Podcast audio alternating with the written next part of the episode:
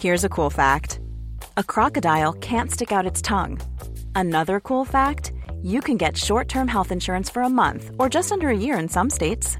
United Healthcare short term insurance plans are designed for people who are between jobs, coming off their parents' plan, or turning a side hustle into a full time gig.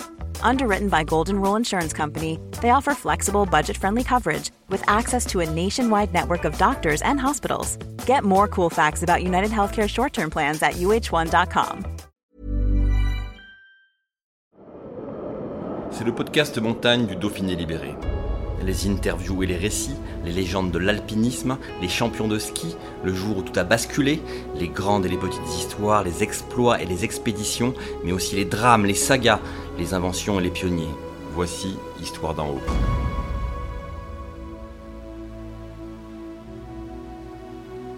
Pour Gabriel Lopé, alpinisme et peinture ont toujours fait cordée commune. Il y a 150 ans, le premier peintre ascensionniste a représenté la haute altitude, hissant son chevalet jusqu'au sommet des montagnes et au bord des crevasses.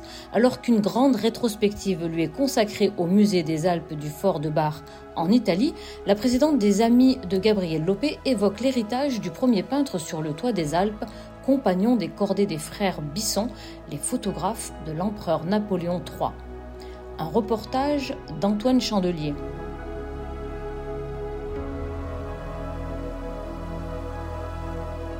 La première ascension de Gabriel Lopé au Mont Blanc date de 1861. Il a découvert les grands mulets en 1853, mais de 1853 à 61, il n'a jamais eu les moyens de monter, les moyens financiers, pas les moyens sportifs, mais les moyens financiers de monter au Mont Blanc. Il faut se dire qu'à l'époque, c'était un très gros budget de monter au Mont Blanc. C'était euh, en général 4 guides, 8 porteurs par personne, euh, beaucoup de nourriture, euh, nourrir tout ce monde-là. Et lui n'avait pas les moyens quand il était jeune peintre. Il était, c'était très très, enfin, il vivait de, de façon très très modeste. Et heureusement, le, en juillet 1861, les frères Bisson, les photographes, les fameux photographes, euh, soit, enfin entre guillemets photographes de l'empereur, puisqu'ils ont fait les portraits officiels de Napoléon III quand il s'est fait, quand il s'est élu empereur en 1850, ont décidé de monter au Mont Blanc. En 1860, l'été, ils ont, ils n'ont pas réussi. Ils, ils, veulent réessayer en juillet 1861 et ils proposent à Gabriel Lopé de venir avec eux parce qu'ils savent que déjà jusqu'au Grand Mulet, il connaît très bien le chemin et qu'il a l'œil du peintre, l'œil de l'artiste pour savoir où poser la chambre photographique et où euh, s'installer pour faire des photos. Parce qu'ils vont réaliser la première photographie du sommet du Mont Blanc. Ils veulent réaliser la première photographie prise du sommet du Mont Blanc. 250 kilos de matériel, 25 porteurs, je ne sais pas combien ils sont ensemble. En tout, ils doivent être une quarantaine ou une cinquantaine, en fait, dans cette expédition qui coûte une fortune. Et Gabriel Lopé a la chance de pouvoir y participer.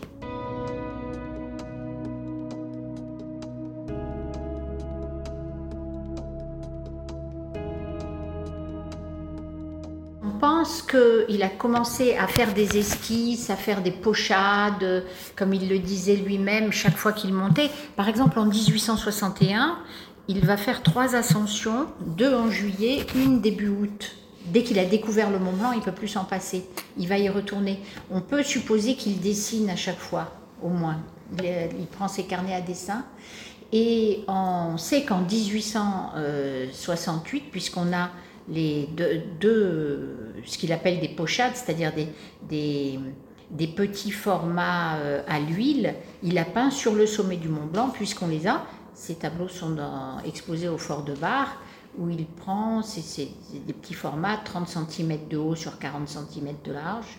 Il y a la vue du Mont Blanc côté sud, avec le Mont Blanc de Courmayeur et la vallée italienne, et de l'autre côté, côté nord, le côté français, avec le massif des Grandes Jorasses. On peut imaginer qu'il restait assez longtemps au sommet quand même. Pour oui, on pense qu'il devait rester au moins une bonne heure pour faire des pochades comme ça, deux à chaque fois. On pense qu'il restait une à deux heures, même s'il apparaissait assez rapide. Il peignait beaucoup, il pouvait peindre très rapidement, mais on pense qu'il devait peindre euh, une à deux heures au moins.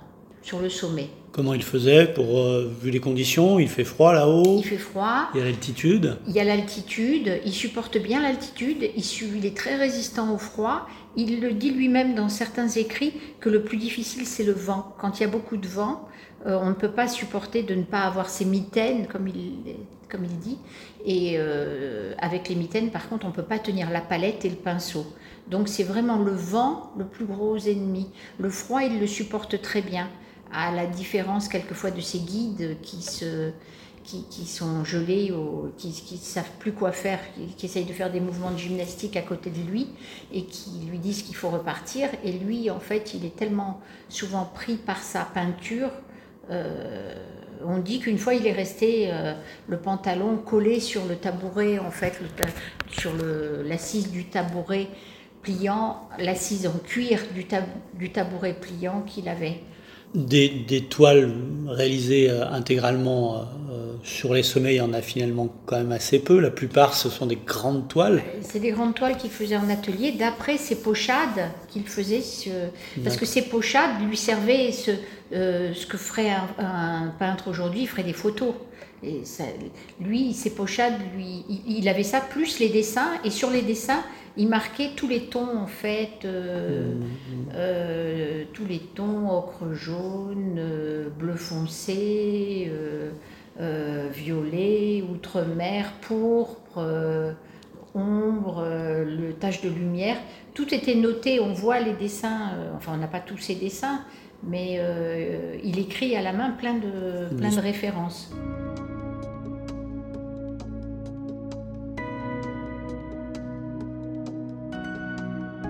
Il est précurseur dans plusieurs domaines. Il est le premier peintre, on pense qu'il est le premier peintre à peindre la neige. Euh, avant les impressionnistes, avant Courbet, Courbet et Monet euh, sont, les plus connus pour avoir peint la neige.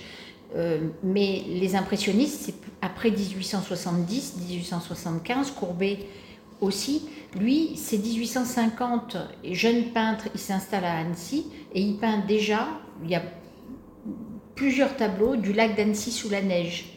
Il apprécie particulièrement de peindre euh, la neige. Il faut se rappeler les paroles de Renoir qui disait en fait que la neige, c'est une moisissure sur le visage de la nature. On ne doit pas peindre la neige, on doit en faire abstraction. On doit imaginer ce qu'il y a en dessous et peindre ce qu'il y a en dessous. C'était le, ça, c'était, il était précurseur, précurseur pour peindre en haute altitude. Donc Lopé va briser ce tabou. Voilà. Et et c'est aussi le premier qui va peindre la montagne de haut en bas. Voilà, en plongée, comme les alpinistes. Il a cette vision d'alpiniste quand il peint. Il peint en plongée, de haut vers le bas. Il peint aussi euh, depuis le bas, par exemple le Cervin depuis Zermatt. Il y a beaucoup de tableaux de. Mais il aime aussi peindre en plongée. Il a cette vision d'alpiniste. Il se pose sur les glaciers. Il pose son chevalet au bord des crevasses sur des terrains qui sont quand même très mouvants, entre ces cathédrales de glace que sont les séracs. Euh, il aime ces atmosphères euh, euh, qui peuvent paraître effrayantes ou dangereuses ou tourmentées. Tourmentées, on va dire, oui, oui, pour le moins tourmentées. Il aime, il aime les, il, aime les effets météorologiques, comme il appelle ça. il aime le, tonnerre dans la montagne, la foudre qui tombe à côté de lui, euh, les orages, il adore, les ciels très tourmentés, chargés de nuages, de cumulus qui s'écrasent sur la montagne. Il aime beaucoup tout ça, plus que le, ciel bleu, euh, les, les, beaux ciels bleus bien purs.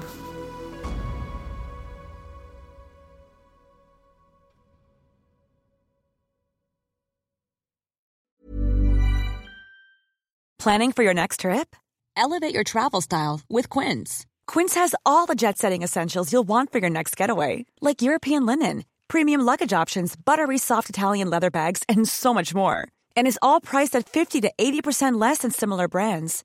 Plus, Quince only works with factories that use safe and ethical manufacturing practices. Pack your bags with high-quality essentials you'll be wearing for vacations to come with Quince. Go to quince.com slash pack for free shipping and 365-day returns.